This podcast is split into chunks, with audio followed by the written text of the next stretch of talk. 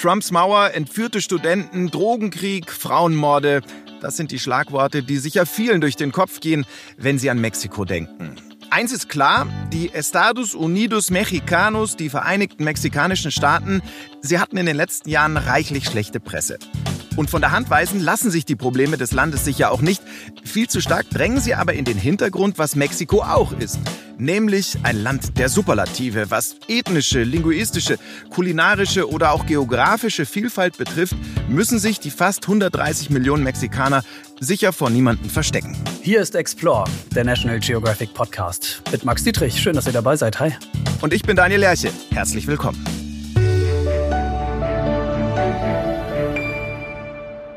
Mexiko steht in diesem Themenmonat also bei uns im Mittelpunkt und um Land und Leute dreht es sich klassischerweise wie immer in unserer ersten Folge. Und ganz ehrlich, ähm, nach der Recherche zu diesem unfassbar vielschichtigen Land, da haben wir uns echt schwer getan, uns für einige wenige Themen zu entscheiden, da irgendwie was Schönes rauszupicken, weil es gab so viele Geschichten, die uns begeistert haben. Aber wir haben uns auf zwei festgelegt und äh, die wollen wir in dieser ersten Mexiko-Episode mit euch besprechen.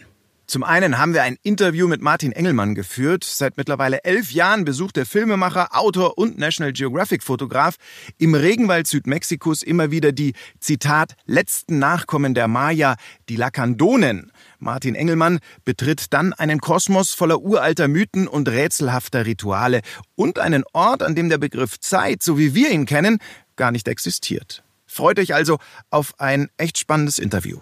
Bauch voll, Herz zufrieden. So lautet ein mexikanisches Sprichwort. Ähm, die mexikanische Küche momentan wirklich extrem hip, was unter anderem auch an ihrer Vielseitigkeit liegen dürfte. Und sie hat in der Regel dann erstaunlich wenig mit diesen äh, Tex-Mex-Platten zu tun, die man vor allem aus dem Fastfood kennt. Unter anderem darüber haben wir mit Enrique Olvera gesprochen. Der Mexikaner, der gehört zu den angesagtesten Köchen der Welt aktuell, ist in der Szene ein absoluter Superstar. Ähm, viele von euch kennen ihn vielleicht auch aus der Serie Chef's Table. Ja, und sein Restaurant Puyol in Mexico City, das steht aktuell auf Platz 12 der besten Restaurants des Planeten. Also, Mexiko, Folge 1, Land und Leute, die Geheimnisse der letzten Maya und Faszination mexikanischer Küche. Heute unsere Themen bei Explore. Unendlich viele Geschichten und interessante Fakten über Mexiko haben Max und ich während der Vorbereitung auf diese Folge also gehört und gelesen. Drei besonders überraschende, die wollen wir zur Einstimmung mit euch teilen. Hier sind also unsere Top 3 Mexiko. Max, schießt du mal los. Ja, Mexiko ist ganz schön groß. Ähm, das hat man so oft gar nicht auf dem Schirm, finde ich. Äh, flächenmäßig liegt Mexiko auf Rang 14, direkt hinter Saudi-Arabien. Und tatsächlich könnte Mexiko noch äh, deutlich größer sein, denn die USA, die haben ihnen mal riesige Gebiete abgenommen. Bis 1848 gehörten heutige US-Bundesstaaten wie zum Beispiel äh, Kalifornien, Nevada, Utah gehört auch dazu, zu Mexiko, äh, um nur einige zu nennen. Und im Süden von Mexiko ist es ähnlich. Auch Guatemala und Belize gehörten mal zu Mexiko. Ähm, geografisch wird das Land übrigens allgemein Nord- und eben nicht Mittelamerika zugerechnet. War für mich auch neu. Und hier ist Fakt 2. Drei Jahre lang wurde das Land von einem Österreicher regiert. Ja, wirklich. 1864 wurde Erzherzog Ferdinand Maximilian auf Betreiben Frankreichs und gegen den Willen der meisten Mexikaner als Kaiser Maximilian I. intronisiert. 1867 wurde er von der legitimen mexikanischen Regierung aber schon wieder gestürzt und umgehend hingerichtet. Und Fakt 3 über Mexiko, Chihuahua und Tabasco. Ja, sowohl dieser, dieser mini kleine Hund als auch die scharfe Chili-Soße, das sind Berühmtheiten. Jeder bringt das irgendwie mit Mexiko in Verbindung. Aber was die meisten nicht wissen, es gibt auch zwei mexikanische Bundesstaaten, die so heißen. Äh, Chihuahua im Norden ist sogar der größte der 31 Bundesstaaten und äh, Tabasco im Südosten gilt als einer der landschaftlich schönsten und er trägt deshalb auch den Spitznamen El Eden, also der Garten Eden Mexikos. Ja, und da lässt sich auch schon erahnen, was für Naturschätze da im Land warten. Es gibt ja durchaus Leute, die behaupten, in seiner Küche, da spiegle sich der Charakter bzw. die Seele eines Landes. Es gibt bestimmt Nationen, die weisen das äh, weit von sich. Die Mexikaner aber, die können bestimmt gut mit dieser Binsenweisheit leben. Nicht umsonst wurde die mexikanische Küche als eine der ganz wenigen übrigens von der UNESCO zum Weltkulturerbe erklärt.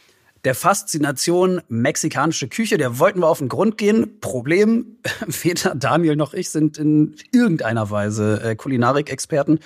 Äh, Im Gegenteil, es fällt uns, mir vor allem eher schwer, in dieser Kategorie zu denken. Aber wir wollten das Thema unbedingt beackern für euch. Also musste jemand her, der sich idealerweise mit dem Kochen und mit der mexikanischen Küche auskennt. Ja, und dann äh, bist du aktiv geworden, Daniel. Korrekt.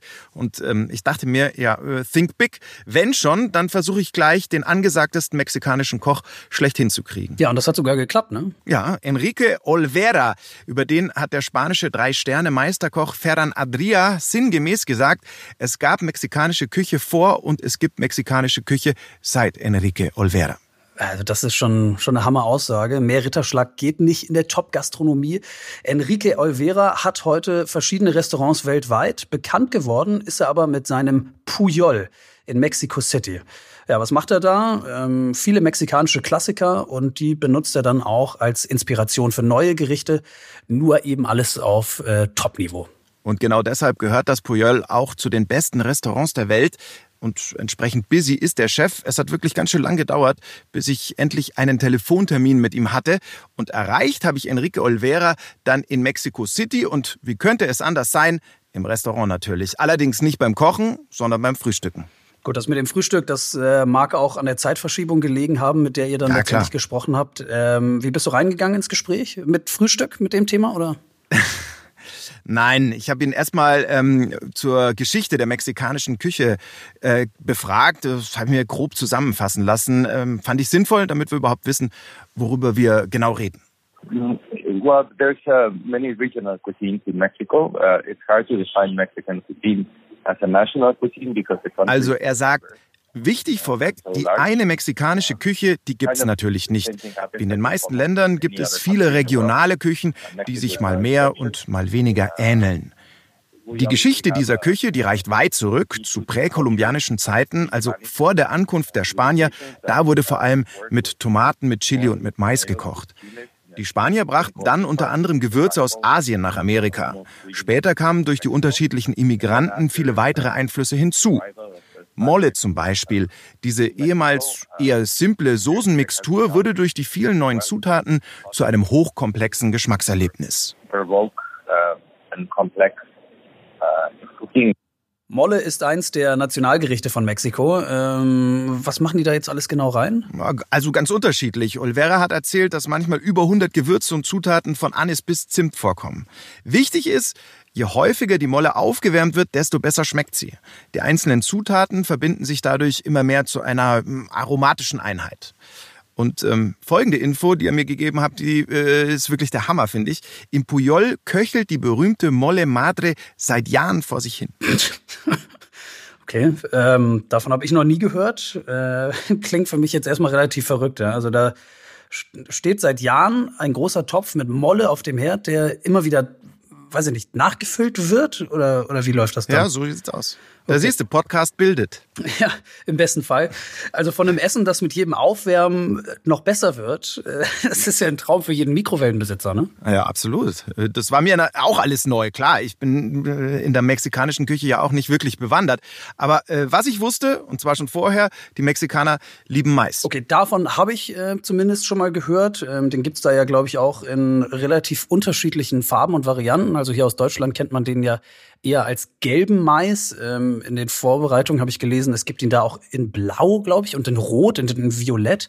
Mhm. Ähm, das scheint ihn ja irgendwie heilig zu sein, der Mais. Ja, es, es gibt hunderte verschiedene Sorten, also unendlich viele. Und das sagt auch Olvera. The, the thing that unites all, the, all of us in Mexico is, is corn. And corn is Der Mais ist das verbindende Element zwischen den unterschiedlichen regionalen Küchen. Und er ist seit Jahrtausenden das wichtigste Grundnahrungsmittel im Land. Im heiligen Buch der Maya, dem Popol Vuh, wird sogar beschrieben, dass die Götter den Menschen aus Mais erschaffen haben. Die Beziehung der Mexikaner zum Mais ist also schon historisch bedingt eine ganz besondere. Und hilft der Mensch nicht nach, kann der Mais nicht wachsen. Wächst der Mais nicht, fehlt dem Menschen ihre Nahrungsgrundlage. Da besteht also eine große wechselseitige Abhängigkeit. Und betrachtet man das metaphorisch, macht es also durchaus Sinn zu sagen, der Mensch wurde aus Mais erschaffen. of men and, and corn. Ja, also da wird schnell klar, Mais ist das wichtigste Grundnahrungsmittel der Mexikaner. Ähm, was ich im Vorfeld noch gelesen hatte, äh, bei Kakao ist es ähnlich. Der stammt ursprünglich auch aus Mexiko. Und ähm, dazu hattest du Senor Olvera ja auch noch mal befragt, glaube ich, ne? Ja, natürlich. Und der hält natürlich wahnsinnig große Stücke auf äh, Kakao. Da haben wir was ähm, mit ihm gemeinsam.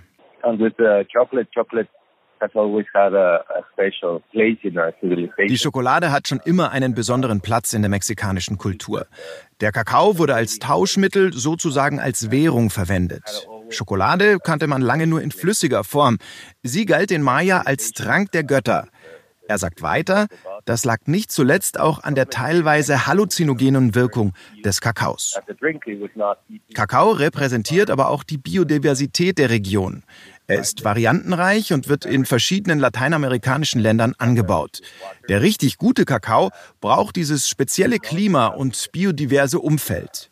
Der Kakao repräsentiert damit auch die kulturelle und biologische Vielfalt Mexikos. Not only the cultural richness of our country, but also the biological richness, the biodiversity. Kakao, Mais, das ist äh, ziemlich einleuchtend bis hierhin. Die Mexikaner essen ja aber ähnlich wie viele Asiaten auch gern äh, Insekten, ja, Heuschrecken, Grillen etc.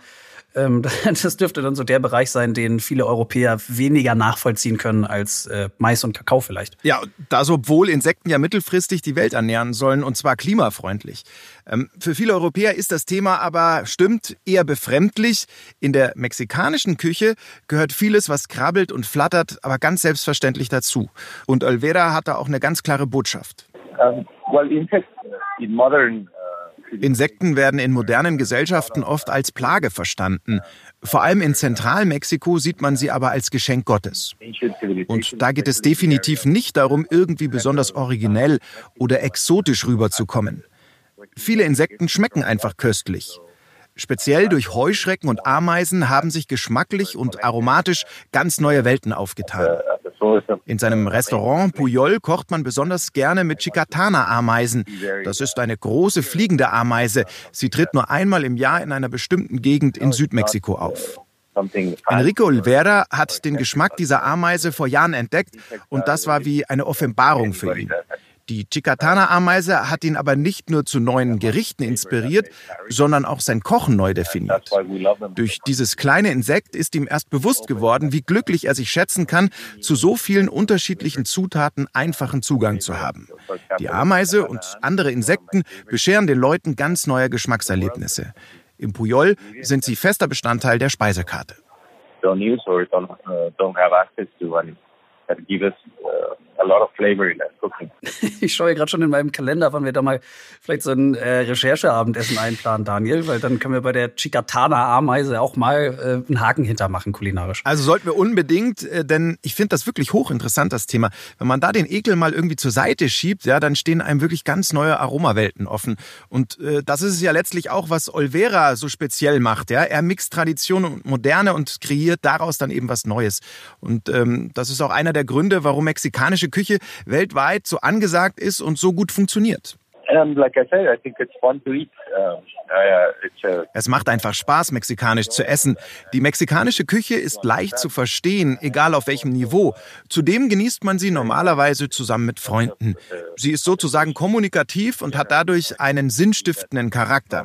Außerdem ist sie sehr demokratisch. Es wird viel mit den Händen gegessen. Da sind dann irgendwie alle gleich. Und genießen kann man sie heutzutage auch überall, egal ob auf der Straße oder auch im Sternerestaurant.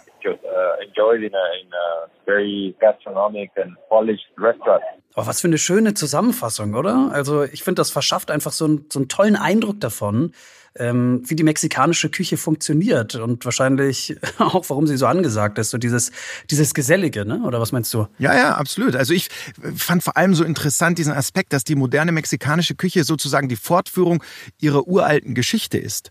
Ähm, und so einzigartig ist sie, weil sie eben Jahrtausende alt ist und so vielen unterschiedlichen Einflüssen ausgesetzt war. Ähm, und dann habe ich noch mitgenommen, dass Leute wie Enrico Olvera Kochen eben nicht nur als Nahrungszubereitung verstehen, so wie ich meistens, sondern als sehr kreativen, ja fast schon als kulturellen Prozess. Und ähm, zusammenfassend würde ich dann eben auch sagen, das Thema hat mich einiges über Mexiko gelehrt und dazu noch Spaß und auch Appetit gemacht. Danke. Gracias, Enrique Olvera. Also im Interview mit Enrico Olvera, da wurde es ja gerade schon angeschnitten, ähm, nicht viele Staaten sind so vielfältig wie Mexiko. Ja? Kulinarisch ist das eine, aber auch kulturell ist das echt ganz schön ordentlich. Ähm, nur mal so am Rande. Neben der Landessprache Spanisch werden 68 indigene Sprachen offiziell anerkannt. Und auch die Mexikaner selbst sind echt eine ziemlich bunte Mischung, eine bunte Truppe. Das liegt vor allem an einer extrem bewegten Geschichte. Ja? Die Bevölkerung, die ist wirklich kunterbunt zusammengewürfelt. Und wir versuchen mal, das zumindest ja, für so einen groben Überblick für euch auseinanderzuflechten. Also der größte Teil der mexikanischen Bevölkerung sind Mestizen, also Nachkommen von Indigenen und Europäern. Etwa fünf Millionen sind europäischer Abstammung, unter ihnen übrigens auch Zehntausende deutschstämmige Mennoniten. Vermutet man in Mexiko ja auch nicht unbedingt. Und rund ein Prozent der Bevölkerung hat afrikanische Wurzeln. Und dann gibt's natürlich noch die indigene Urbevölkerung, also die Nachkommen der Azteken und Maya, ähm, wobei sich die 12 Millionen Indigenen heute offiziell auf 62 ethnische Gruppen verteilen. Die alltäglichen Traditionen und Rituale ihrer Ahnen, die pflegen aber nur noch die wenigsten. Eine dieser Gruppen sind die Lacandonen. Die leben ganz im Süden Mexikos, im Bundesstaat Chiapas. Und äh, wie bei vielen übrig gebliebenen indigenen Völkern ist deren Geschichte auch einfach wahnsinnig interessant und packend, eben auch, weil sie sehr bewegt gewesen ist. Und deshalb haben wir uns die Lakandonen mal stellvertretend rausgepickt sozusagen, um daran zu zeigen, wie divers und unterschiedlich die einzelnen Ethnien in Mexiko leben. Interessant und faszinierend ist das Ganze, denn jahrhundertelang lebten die Lakandonen isoliert vom Rest der Welt und versteckt vor den spanischen Eroberern im Regenwald. Ihre uralte Lebensweise, die haben sie in die Gegenwart ja sozusagen rübergerettet. Mittlerweile sind Moderne und Christianisierung aber auch bei ihnen angekommen und so leben diese letzten Maya heute eben hin und her gerissen zwischen ihren alten Bräuchen einerseits und der neuen Zeit andererseits. Seit 2008 besucht Martin Engelmann die Lakandonen regelmäßig. Ähm, Martin kommt ursprünglich aus Österreich.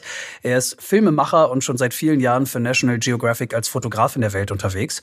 Aber als er auf diese Lakandonen gestoßen ist, das hat für ihn vieles schlagartig und ja, letztendlich auch nachhaltig verändert. Und die ganze Sache ist dann zum Projekt seines Lebens geworden. Seine Geschichte von den Lakandonen handelt von Mythen und von Schamanen, ähm, von Entschleunigung im Urwald. Ja, und von vielem mehr. Und darüber haben wir mit Martin Engelmann gesprochen. Jetzt bei Explore.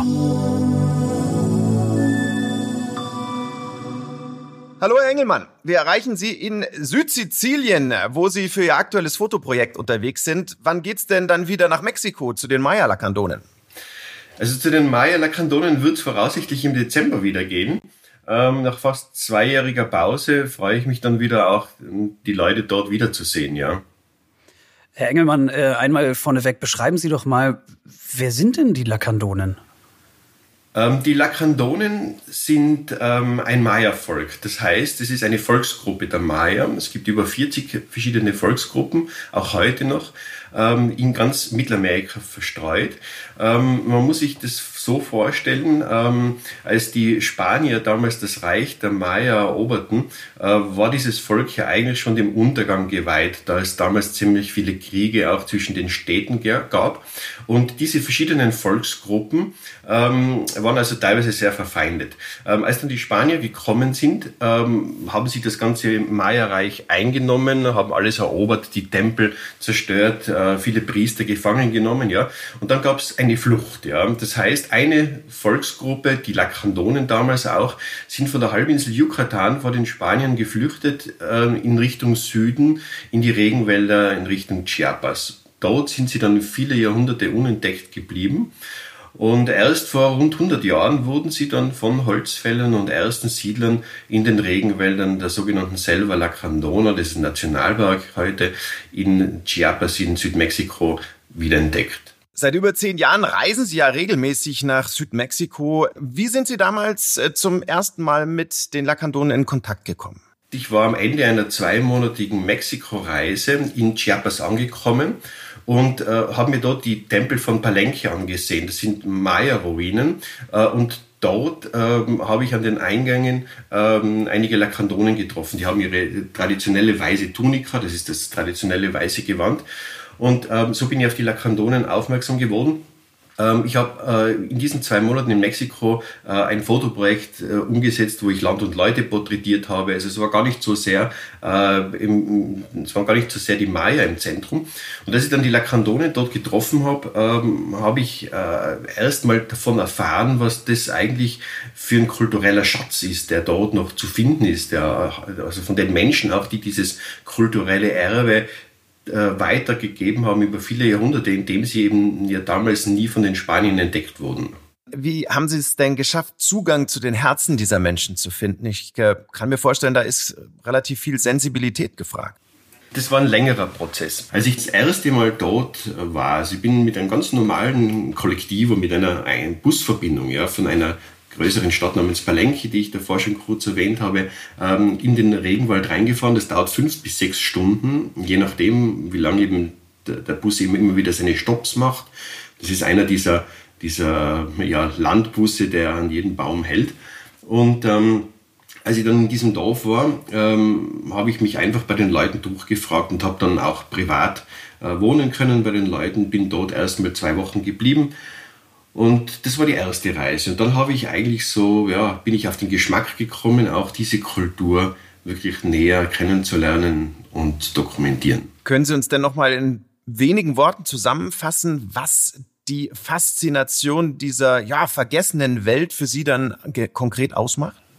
Ähm, also für mich persönlich war das vielleicht auch natürlich so ein bisschen ein romantischer Ansatz. Ja, also wir in der westlichen Welt, wir tendieren ja auch so ein bisschen dazu, in die Träumerei zu gehen, wenn es um, um die Vorstellung solcher Kulturen und solcher Völker geht. Ja, und als ich dann dort angekommen war, ja, in diesem wunderschönen Regenwald mit diesem satten Grün und und diesen Menschen in ihren weißen Gewändern, ja, das hat auch irgendwie so was Sakrales gehabt. Ähm, für mich als Fotograf sucht man ja auch immer irgendwie nach Ästhetik. Ja, und äh, diese Ästhetik habe ich nicht nur in den Menschen, sondern eben auch in der Natur gefunden, als Kombination auch.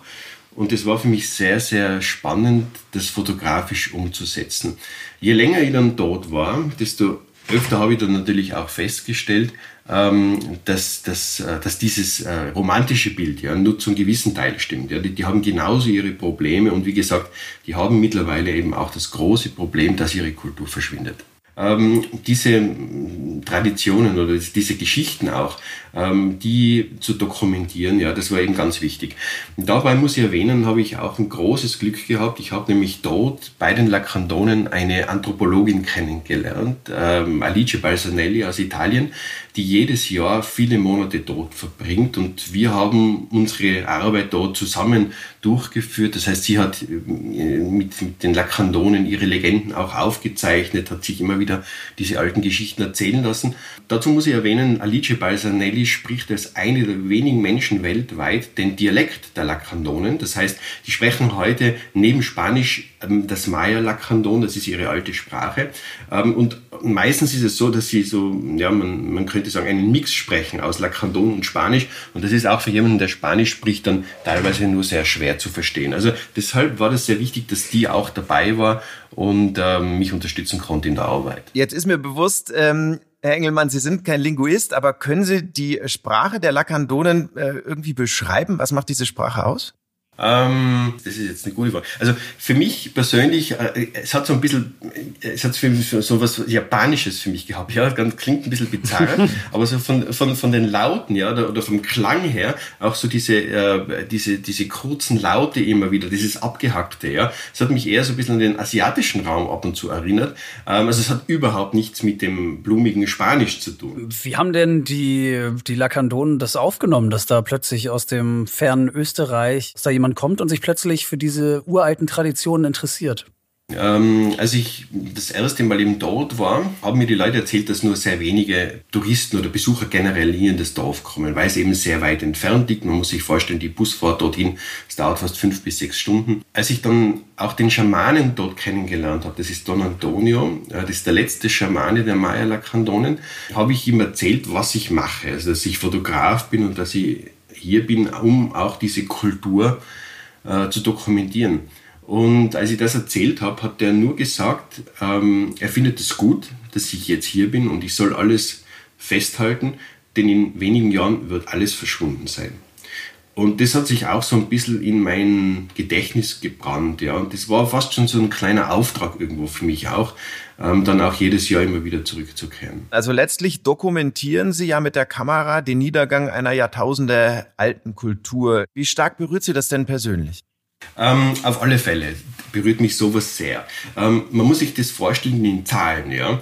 Ähm, es gibt heutzutage, also es leben heute noch in ganz Mittelamerika circa 8 Millionen Nachkommen der Maya, also es sind sehr viele, ja.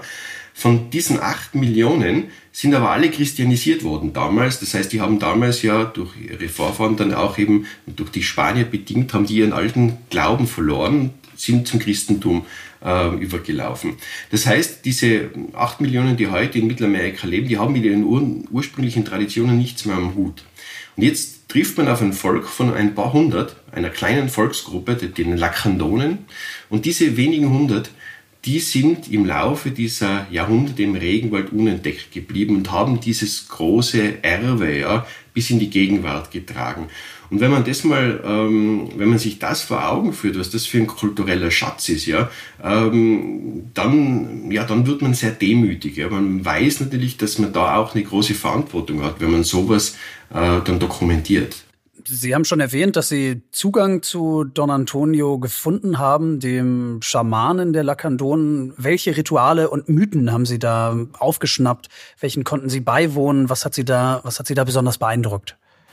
Don Antonio, der Schamane, hat verschiedene Rituale. Zum Beispiel macht er Zeremonien, wenn jemand im Dorf erkrankt, ja, oder wenn lange Dürreperioden vorherrschen und wenn er sich wünscht, dass Regen fallen soll. Ähm, dann gibt's Zeremonien. Diese Zeremonien sind äh, immer wieder ein bisschen äh, ähnlich. Ja, das heißt, es werden die Räucherschalen ähm, ja, entflammt. Ähm, es werden dann äh, Gesänge angestimmt, die einen sehr starken Charakter haben, wie so ein Mantra, wie man es auch aus dem Himalaya kennt. Also also es sind immer wieder die gleichen Sätze, die ähm, gesprochen werden. Im, vom Inhalt her geht es darum, dass die Götter äh, angerufen werden, äh, den Menschen oder den, den Bewohnern des Waldes, ja, wie sie es die Lakandonen nennen, ja, zu helfen, zu unterstützen, ja, und darum auch zu beten, ähm, dass sie äh, mit Glück versorgt sind, dass sie auch immer wieder ausreichend zu essen haben. Also solche alltäglichen Dinge finden da dann auch in den Ritualen als Gebet statt. Also hochinteressant fand ich, äh, als ich in Ihr Buch geguckt habe, dass der Begriff Zeit, so wie wir ihn kennen, der existiert bei den traditionellen äh, Lakandonen nicht. Warum nicht und was bedeutet das für den Alltag der Menschen? Bei den Lakandonen ist es eigentlich so, ähm, dass sie kaum von der Vergangenheit sprechen. Ähm, das heißt, äh, es, es, es geht eigentlich immer nur um, um das Jetzt. Ähm, wenn man jemanden, wenn man zum Beispiel einen Lakandonen fragt, ja, was hat er gestern am Abend äh, gegessen, ja, dann sagt er eigentlich nur, ja, das ist, das ist irgendwie lange Zeit her, ja, so im, im Wörtlichen könnte man das übersetzen. Äh, und wenn man fragt, was er vor 20 Jahren an dem und dem Ort gemacht hat, dann sagt er das ganz Gleiche. Das heißt, er sagt, das ist einfach lange her und geht nicht drauf ein oder er führt es gar nicht mehr weiter aus. Ja? Also wenn man dann wirklich noch mehr Infos haben will, dann muss man richtig nachbohren, bis der mal begreift, ah, jetzt will er wirklich, dass ich ihm was erzähle über diese lange Zeit, die da vergangen ist. Ähm, also das, das, ähm, das hat schon was sehr Radikales auch, aber irgendwo auch was sehr Entwaffnendes, ja, weil man wird quasi auch als Reisender in die Gegenwart gezwungen und Jetzt müssen Sie sich vorstellen, da kommt ein Fotograf aus dem fernen Europa hierher und ähm, jetzt ist es natürlich auch so, dass ich nicht monatelang einfach hier im Regenwald sitzen kann und warten kann, bis was passiert. Man möchte natürlich, dass die Leute Geschichten erzählen, ja, dass sie mit einem Touren in den Regenwald unternehmen, dass, dass was passiert, dass man was erzählen kann, ja. Und, und dann wird man oft tagelang einfach vertröstet, weil sich die Leute einfach ja, nicht die Zeit nehmen wollen, ja, weil sie einfach sagen, sie haben was Wichtigeres zu tun. Und dabei muss man jetzt aber auch wieder sagen, dass was sie als wichtiger empfinden, ist einfach, dass sie lieber ihrem Alltag nachgehen und, und nicht äh, irgendwelchen, ähm, irgendwelchen Touristen auf Kommando folgen. Ja. Also das heißt, man muss sich da unterordnen und äh, muss sich auch diesem Zeitgefühl dann anpassen.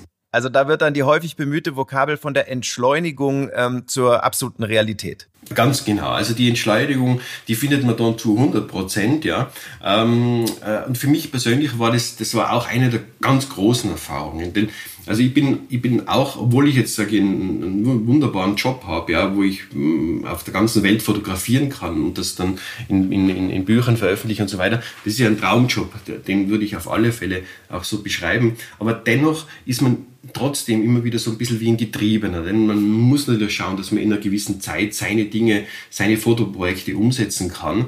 Ähm, und, und, ähm, und, und, und deswegen ist es für mich auch im Nachhinein äh, so eine tolle Sache gewesen, das selbst auch erfahren zu können.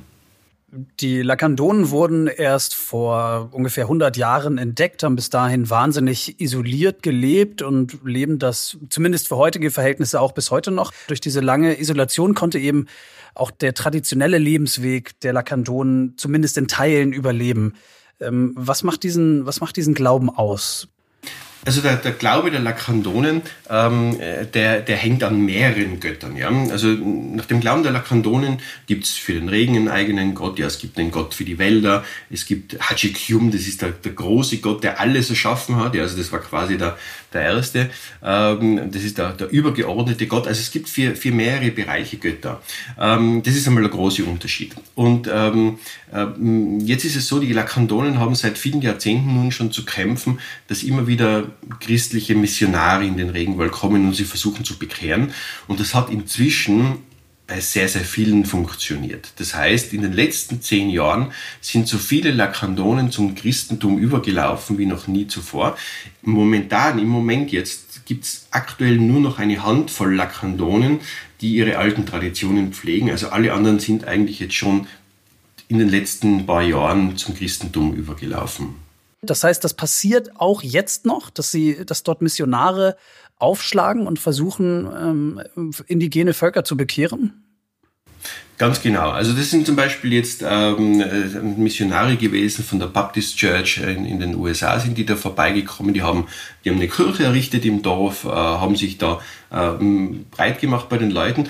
Und jetzt muss man sich vorstellen, die machen das sehr clever. Ja? Das heißt, da gibt's dann äh, Versammlungen, da gibt's dann kostenloses Essen und Trinken für alle. Ja? Die kommen dort vorbei und dann erzählen sie, was sie was sie halt dort machen. Und dann wird ihnen quasi dieser Glaube, dieser neue auch verkauft. Ja, das heißt, kommt zu uns, da ist immer was los, ja, da geht's auch gut, bekommt was zu essen, wir machen Feiern, wir singen zusammen.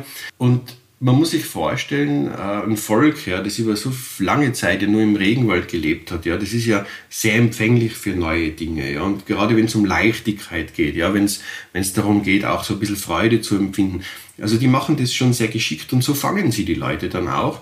Und ich habe in den letzten zehn Jahren sehr, sehr viele Menschen gesehen, die äh, in meiner Anfangszeit noch dem traditionellen Glauben treu waren und nun zum Christentum übergelaufen sind. Und das waren eigentlich wirklich die allermeisten inzwischen. Also ich sage mal, dass die Veränderung ja, der Menschen, äh, dass die nicht aufzuhalten ist, das ist ganz klar. Und diese Veränderung, ja, die steht den Menschen auch zu. Man muss ja, man muss ja auch sagen, die machen das freiwillig. Man muss das auch dann irgendwann akzeptieren. Schwingt da nicht immer auch so ein bisschen mit, macht nicht dieselben Fehler wie wir? Also erklärt nicht auch Wachstum und Konsum zu, zu euren neuen Göttern? Ganz genau, das ist das große Problem. Das ist, glaube ich, genau jener Punkt, der, der sehr schmerzhaft ist. Denn man weiß ja, welche Fehler wir gemacht haben, ja. Und man sieht jetzt wie diese Menschen in die ganz gleiche Falle tappen. Und, ähm, und das, das, ähm, das Drama an der Sache ist ja nicht die Veränderung, ja, die ist, die ist ja in Ordnung, ja, aber äh, es werden im Prinzip alle Dinge äh, aus den Traditionen, ja, äh, die werden verteufelt inzwischen. Das heißt, es die Wertschätzung ihrer eigenen Kultur geht komplett verloren. Ähm, die Menschen identifizieren sich nicht mehr mit dem, was sie damals oder was sie eigentlich schon immer waren. Und das, glaube ich, ist der große Verlust. Das ist der Verlust der Kultur, der Identität auch. Man sieht das auch heute schon. Also im Laufe der letzten Jahre, es gibt immer mehr Leute, die mit Alkohol ein großes Problem haben. Gerade viele ältere Lakandonen, denen diese ganze Veränderung einfach zu schnell geht. Also die flüchten sich jetzt in den, Al in den Alkohol hinein. Man muss sich mal vorstellen, bis vor bis vor fünf, sechs Jahren hat es im Dorf der Lakandonen nicht mal Alkohol zu kaufen gegeben, ja. Und jetzt ist es auch schon reingekommen und jetzt, jetzt, jetzt haben sie das auch entdeckt. Also, äh, das, das ist alles, es ist alles zu viel, könnte man sagen. Ja, und, und da mit Schritt zu halten, ist es ist für die Menschen sehr, sehr schwer. Sie kennen ja nun die Lakandonen besser als viele anderen. Ähm, wagen Sie doch mal ganz vorsichtig den Blick in die Zukunft. Was wird in sagen wir, 20 Jahren noch übrig sein von diesem, von diesem extrem spannenden und faszinierenden Volk und seinen Traditionen? Ich glaube, da muss wirklich was Größeres passieren, dass eine Gruppe von Lakandonen auch wirklich ein Bewusstsein entwickelt, dass sie ihre Kultur bewahren, ja, dass sie zumindest äh, ihren Kindern davon erzählen, dass sie sagen, ja, es hat mal das und das gegeben, bevor wir uns auch verändert haben. Also dass diese Geschichten nicht sterben. Äh, und ich glaube, dann wird es auch vielleicht in 20 Jahren sowas wie ein Vermächtnis der Lakandonen geben. Sollte das nicht passieren, ja, sollte das so wie es im Moment aussieht weitergehen, ja, dann habe ich allerdings die Befürchtung, dass es in 20 Jahren von dieser Kultur so gut wie gar nichts mehr geben wird. Also das ich glaube, dass dann wird Don Antonio vermutlich auch jetzt der letzte Schamane äh, der Lakandonen sein. Kein schöner Ausblick. Ähm Lassen Sie uns nochmal den Rückblick wagen, sozusagen, oder die Zusammenfassung, Herr Engelmann, nach all den Jahren, nach all den Besuchen. Welche Veränderungen haben Sie durch den Kontakt mit den Lakandonen denn an sich selbst festgestellt? Und was haben Sie und was können wir alle vielleicht von diesen Menschen auch lernen? Ähm, also ich glaube, ähm, man kann sehr viel von diesen Menschen lernen. Und ich glaube, da sind wir auch wieder bei dieser Weisheit, ja, die diese Menschen einem vermitteln. Ähm, ich glaube, es ist ganz, ganz wichtig, ähm, dass wir Menschen uns immer wieder fragen müssen, was ist essentiell im Leben, ja, was ist wirklich wichtig, was gibt uns Halt, was, was wir in unserer westlichen Welt noch dazu eben, ja, auf alle Fälle nicht lernen können, aber was wir einfach vielleicht öfter beachten sollten, das ist vielleicht doch auch oft im Moment dann wieder zu leben. Das heißt, immer wieder mal einfach wirklich da zu sitzen oder einfach zu sagen, so jetzt genieße ich den Moment, jetzt schaue ich, dass ich mich mit den Dingen der Gegenwart befasse, ähm, denn das ist letztendlich das, was auch zählt, ja. Ähm, und äh, ich glaube, dann fällt es uns alle auch ein bisschen leichter, den ganzen Alltag, so stressig er oft sein will, ähm, zu bewältigen. Ein schönes Schlusswort. Vielen Dank, Martin Engelmann, für dieses Gespräch und natürlich alles Gute für die kommenden Projekte, speziell für die weiteren Besuche bei den Maya Lacandonen in Mexiko. Vielen Dank. Wen dieses Thema jetzt komplett gepackt hat, dem sei nochmal das Buch von Martin Engelmann empfohlen, der National Geographic Bildband Die Weisheit der Maya mit wirklich beeindruckenden Fotos, aber eben auch, und das fand ich so toll, mit ganz ausführlichen erklärenden Texten zum historischen Hintergrund der Maya und dem Status quo. Und unter allen, die unseren Podcast-Post zu Mexiko auf unserem Instagram-Account NetGeo Deutschland bis zum 29.10. kommentieren, verschenken wir einmal dieses Buch Die Weisheit der Maya von Martin Engelmann. National Geographic-Mitarbeiter sind von der Verlosung allerdings ausgeschlossen. Also, Max, kannst du gleich vergessen. Okay, alles klar. Soweit unser Start in den Themenmonat Mexiko. Wir ziehen da erstmal einen Schlussstrich drunter unter Land und Leute. Und in der nächsten Folge dann wie immer alles rund um Wissenschaft und Technik. Und Mexiko hat nicht nur kulturell und kulinarisch extrem viel zu bieten, wie wir heute gehört haben, sondern auch Naturschätze, die einem wirklich fast den Atem rauben.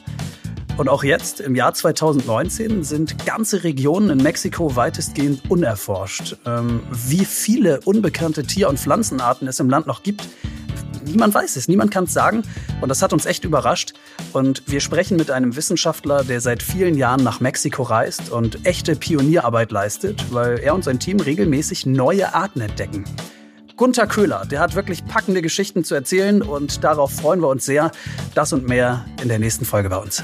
Wenn ihr Fragen, Kritik oder vielleicht auch Themenideen habt, Regionen, die wir unbedingt mal aufarbeiten sollen für euch, dann schreibt uns gern eine E-Mail an explore.podcast.netgeo.com.